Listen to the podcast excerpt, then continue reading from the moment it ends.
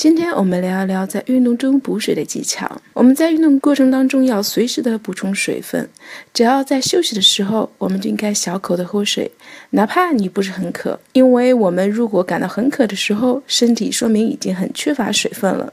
所以我们少量的随时补充水分，可以让身体机能可以正常的运行，也避免了由于缺水导致的头晕、疲劳的状况，可以让你的运动表现。